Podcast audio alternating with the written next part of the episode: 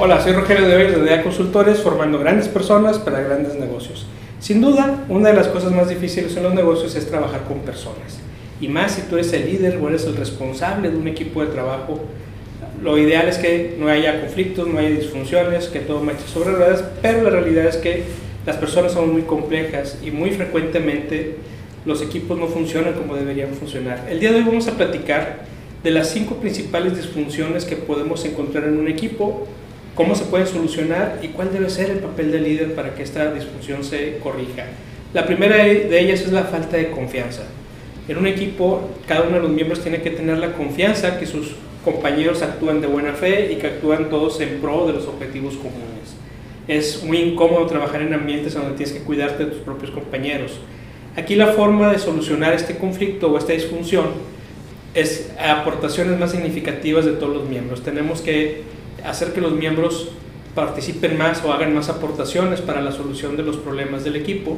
Y el papel del líder tiene que ser un poco mostrar su lado vulnerable. Es decir, normalmente como líder quieres ser de piedra o de hierro y que no se te note que te puedes equivocar o que te equivocaste. Aquí es importante que, los miembros del equipo vean esa vulnerabilidad, que no eres a prueba de balas y que también te puedes equivocar. En esa medida, el equipo entenderá que todo mundo se puede equivocar y en la medida que esto vaya ocurriendo los errores serán menos y la confianza irá aumentando. Otro de las disfunciones más fuertes que hay es, la, es el temor al conflicto. Normalmente tendemos a evitar los conflictos. El conflicto por sí mismo pues es una diferencia de opiniones o una diferencia entre los miembros de un, un equipo, pero por sí mismo el conflicto no es malo, es bueno porque permite el crecimiento.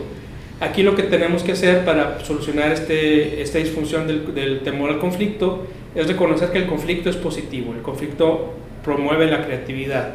Y el papel del líder tiene que dejar de ser superprotector, es decir, tienes que evitar decir frases como no discutamos, yo lo veo después con el jefe, ese problema yo lo atiendo personalmente para no discutir, no nos desgastemos en eso. No, el líder tiene que tener una posición en donde permita que la solución llegue a través del diálogo, a través de, la confrontación en algún momento dado, de una manera sana, para que ese conflicto se resuelva.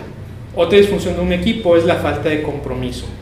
Cuando no tenemos las metas claras, tenemos que, tenemos que hacer que estas metas sean claras para que exista el compromiso.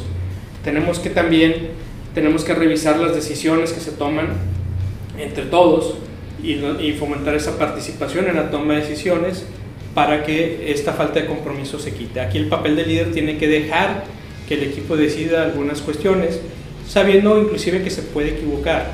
En la medida que el equipo participe, irá, irá aumentando este compromiso. ¿Por qué? Porque es muy, muy diferente decir, tomamos una decisión entre todos y nos equivocamos, a decir, tenemos que hacer lo que el jefe diga. Entonces, esa disfunción de falta de compromiso depende mucho, mucho del líder. Otra disfunción de un equipo es la falta de responsabilidad.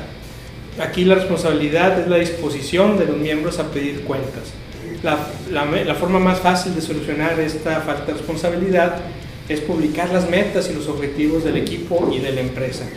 Y también el papel del líder tiene que permitir que sea el mismo equipo quien se autogestione y sea el mismo, exijo que, el mismo equipo que exija los resultados a cada uno de sus miembros. Es en esa medida esta falta de responsabilidad se irá, se irá subsanando y será más claro si todos también tenemos los objetivos que debemos alcanzar. Y el último disfunción que tenemos que atacar es la falta de atención a resultados.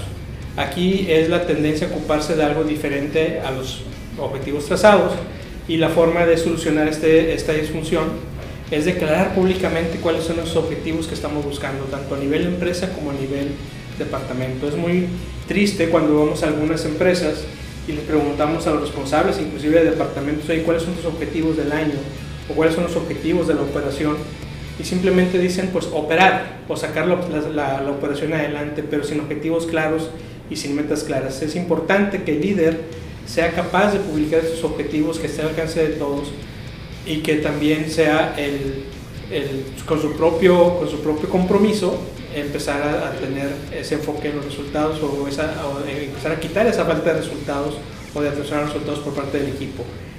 Como vemos, para poder quitar estas disfunciones de un equipo, que es muy común que sucedan, el papel del líder es muy importante.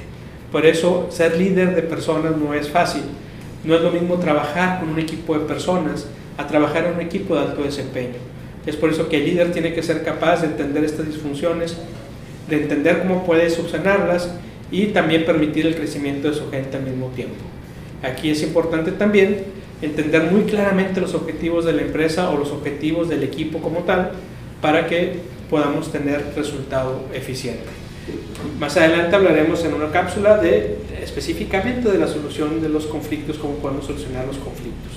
Yo soy Rogelio de Hoyos de DEA Consultores, formando grandes personas para grandes negocios.